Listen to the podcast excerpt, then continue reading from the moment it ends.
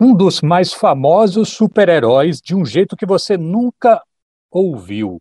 Batman Despertar é uma audiosérie no topo do ranking de podcasts do Spotify, inclusive aqui no Brasil. A atração é uma parceria da plataforma com a DC Comics, com o roteiro original do David S. Goyer, o mesmo dos filmes do Batman dirigidos pelo Christopher Nolan. A série ganhou várias versões em vários países, incluindo o Brasil, onde está fazendo sucesso. E o Homem Morcego aqui é vivido por ninguém menos que o meu entrevistado, Rocco Pitanga. Rocco, muito obrigado por falar à educadora. Boa tarde. Olá, Renato. Boa tarde. Estou super feliz de estar aqui também nesse espaço. Estou super empolgado com a repercussão também do, do Batman Despertar. A gente está já na segunda semana, ele está número um né, dos podcasts mais escutados no Spotify e a gente está tendo um resultado bem significativo por conta dos ouvintes. Para quem ainda não ouviu, o que é Batman Despertar, Rocco?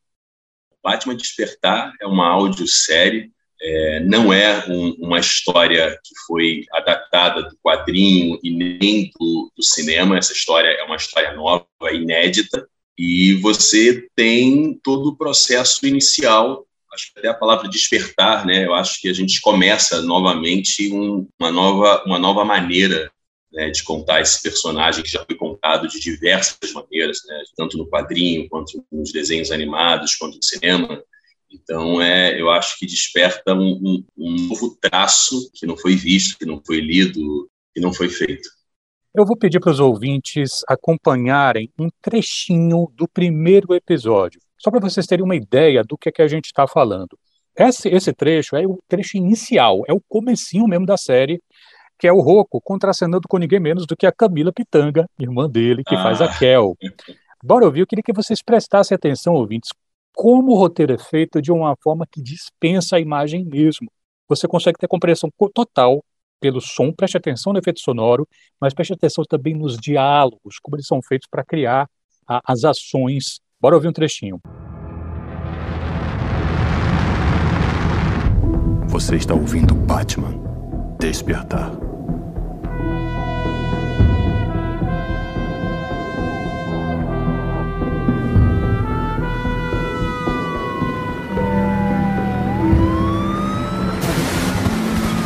Nos condados de Nova Rotterdam, Forte Adolfos e múltiplos homicídios aqui mesmo em Gotham City, tudo o trabalho de um assassino que algumas pessoas estão chamando de o ceifador de Gotham. Ele tem tirado órgãos das vítimas. Um toque de recolher na cidade inteira que começou algumas horas. Mas se você for como eu, você tá bem acordado e conectado. Então, se você ainda tá comigo aí, tremendo nesse frio absurdo, eu vou te manter aquecido aqui. Porque eu sou a Summer Gleason e você tá ouvindo o som da Summer na WTBS.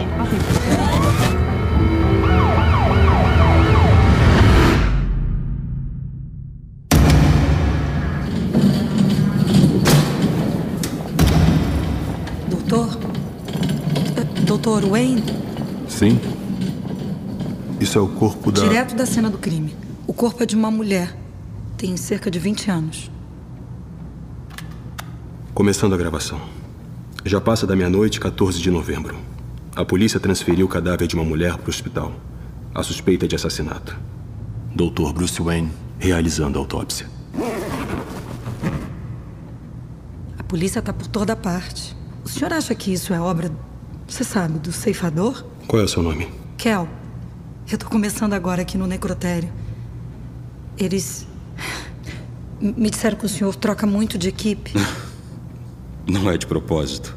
É que o jeito que eu trabalho deixa algumas pessoas desconfortáveis. É, eu sei, já me contaram. Para eu me preparar para o seu método. Você tem empatia com as vítimas, né? É, era para eu começar amanhã, mas. O ceifador acabou com a noite de muita gente. Kel, né? Sim. Você vai me ajudar a transferir ela para a mesa de autópsia. Pronta? Uhum. No dois. Um, dois. Caramba. Ok, a gente já vê aqui esse trecho, Rocco contracenando com a Camila Pitanga. É, em várias entrevistas, você já comentou que apesar da voz, a sua voz ser o que surge, o seu corpo inteiro tinha que ser mobilizado para fazer aquilo ali acontecer. A pergunta é absolutamente óbvia, mas eu quero te ouvir. ser uma pessoa com formação em teatro ajuda nessa hora? Ótima pergunta, né? Óbvia não. É, é, foi um processo muito de muita concentração, de muito corpo, apesar de ser somente a voz. É uma audiosérie de ficção, ação, o movimento do corpo, ele modula a voz. A gente, quando está falando, correndo, a gente fala de uma forma diferente. Quando a gente fala levantando, deitado, né? Às vezes você liga para alguém e pergunta, você acabou de acordar? Você percebe ali que tem né, uma inércia, quando a pessoa está, sei lá, correndo, malhando, você fala, está na academia. É muito curioso esse processo, na verdade, porque a gente tinha um limite ali do microfone, onde a gente não podia sair do microfone, mas ao mesmo tempo, como é que se dá toda essa movimentação do corpo, né, do que você está fazendo sem o recurso visual? Então, é, é cara, eu, eu, saía cansado, assim, extremamente cansado do, do, das gravações, bem cansado mesmo, de forma que eu acho que eu nunca, nunca fiquei em nenhum tipo de, de atuação que eu já tinha feito, já tinha feito coisas de ação, né? Mas ali a concentração é toda na voz. Então é, é curioso porque se você vê os vídeos da gente fazendo o, o, a gravação, você vê quando a gente pulando no meio da cena, dando soco para poder fazer uma cena de ação para a voz vir com, com uma adrenalina, né? De, de quem está em movimento. Teatro, na verdade, é, é, é a grande base para todo ator todo ator deveria passar, sim, no teatro, porque ali é um processo que a gente tem de estudo, de pesquisa, que normalmente a gente não tem quando está fazendo um trabalho fora, tipo, sei lá, um trabalho que seja ele na televisão, um trabalho no cinema, né? A velocidade que as coisas acontecem, são, elas não, não te dão esse, esse tempo de pesquisa. E o teatro ajuda muito. O processo da imaginação, né? Tainá falava muito isso na, nas entrevistas. Cara, se eu acreditar no que eu estou visualizando com a minha voz, provavelmente o, o ouvinte também vai. Né? Então, o teatro é um lugar que te dá todo esse recurso de imaginação. Você não tem, é, como na televisão, como no cinema, o material físico ali. Você vai pegar um avião. No teatro, você faz uma peça que, de repente, você vai pegar um avião e você tem que acreditar que está no avião dentro de, um, de uma sala fechada. Então aí você já começa a exercitar um pouco o poder da imaginação. Isso ajuda bastante, né, você se colocar é, nesta situação e ainda mais numa situação onde você acredita ser o Batman. Rocco Pitanga, ator que está no papel do Bruce Wayne e do Batman no, na audiosérie Batman Despertar, que está no topo dos podcasts do Spotify onde esses episódios podem ser ouvidos. É uma parceria do Spotify com a DC Comics, que tem os roteiros escritos por ninguém menos do, do que o David S. Goya, que é o cara que fez roteiros por Christopher Nolan nos filmes do Batman com Christian Bale.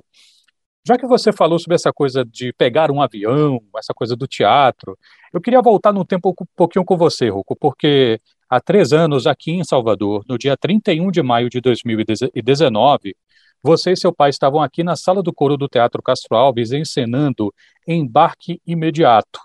Embarque Imediato trazia você e seu pai como pessoas confinadas em uma sala de embarque em um aeroporto depois de terem perdido os passaportes. À época desse espetáculo, você falou, você destacou aquela coisa do cidadão 1, que tinha uma, uma acepção mais definida da sua identidade, e o cidadão 2, que tinha uma visão mais, é, digamos, é, fluida, estava procurando a sua própria identidade. Pensando nessa questão de identidades, você faria um paralelo entre a situação daquele cidadão 2 que você interpretou no espetáculo e esse Batman, que os ouvintes já devem ter percebido que tem alguma coisa estranha. Como assim ele é legista? Você faria algum paralelo entre essas duas situações, Rocco? Eu pergunto porque é. você falou já algumas vezes que uma coisa que te encanta, que, que você achava interessante no Batman em relação a outros heróis, é, é umas questões psicológicas mesmo em torno do personagem, né? Sim, sim, sim. É, é o personagem, na verdade, mais, mais humano, né? É, Para mim, eu acho que é o personagem mais completo de todas as histórias e quadrinhos, porque ele é um personagem que pode ser real. O Cidadão 2 lá da peça, tentando fazer um paralelo, né? A identidade do Bruce Wayne é, é, é o Batman, na verdade. Tem muita gente que fala que o, o, o Bruce Wayne é o alter ego do Batman, né? Verdade, é a máscara verdade. dele né? Porque depois que, que acontece aquele impacto lá na vida que os pais são, são assassinados, ele usa isso para poder, enfim, fazer justiça, né, tentar uma reparação, mas ele, ele, tem, ele tem mais definido na cabeça dele a identidade. A peça Embarque Imediato, na verdade, ele, ele começa a revisitar de fato toda a sua trajetória, né, quando ele, ele encontra o cidadão número um, que é uma pessoa extremamente sábia, né, um senhor de idade, tem a, o traço ancestral da árvore genealógica mais, mais concreta na cabeça dele, e o, o, o cidadão 2 não, o cidadão 2, na verdade, ele, ele acaba sendo provocado por todo o questionamento do cidadão 1. Um, tem uma, tem uma fala muito curiosa, assim, do, do personagem que o Pitanga, o Antônio Pitanga, meu pai, faz, que é, que é na hora que ele fala, ele, ele pergunta para o cidadão número dois, mas é, é, você perdeu sua identidade, você, você precisa de um papel para falar quem você é. Isso dá um bug na cabeça dele, né? O Bruce Wayne ele tem uma, uma, uma identidade bem definida de uma forma consciente e o cidadão 2 ele na verdade ele, ele, acaba sendo mexido de alguma forma pelo cidadão número 1 um e, e, e, começa a tentar a, a, descobrir na verdade né? eu acho que o cidadão número 2 provavelmente viajaria para a África em várias entrevistas, inevitavelmente, você é instigado a falar um pouco do seu lugar como um homem negro vivendo o Batman, que é um ícone da cultura nerd, da cultura de massa, né, em uma audiosérie. E a representação na cultura nerd, na cultura de massa, é uma coisa que há tempos é pauta. E à medida que é, exemplos vêm acontecendo, reações a esses exemplos também vêm acontecendo. Eu poderia estar apenas dois aqui na DC Comics. O Robin, que é o personagem Tim Drake, se revelou bissexual e várias mensagens contrárias a isso aconteceram, por ele ser representado como um jovem bissexual, né? Na Marvel, o Tony Stark passou a armadura dele para uma jovem menina negra, que é a Riri Williams. E o escritor dessa, desse arco falou de vários comentários racistas que aconteceram no bojo dessa decisão. Então, eu quero saber se chegou para você algum tipo de contrariedade de natureza até racista em função dessa, dessa escalação? E como é que você vê, de um modo geral, esse fenômeno da representatividade dentro da cultura nerd, da cultura de massa? Como é que você tem acompanhado isso? É, na verdade, eu tenho tido é, uma resposta bem positiva. Estou bem empolgado com tudo que vem. Assim, a gente está falando de uma audiosérie, né? É, cada um que, que, escuta, eu acho que visualiza a cor do Batman da maneira que, né, cria na própria cabeça. E a gente já tem já um imaginário do Batman de quando ele foi criado como um personagem branco. Né? Então, acho que a, até a gente conseguir é, é, modificar essa imagem do Batman para um homem negro ainda tem um caminho muito grande pela frente. Eu acho que o visual tem um papel muito importante nisso.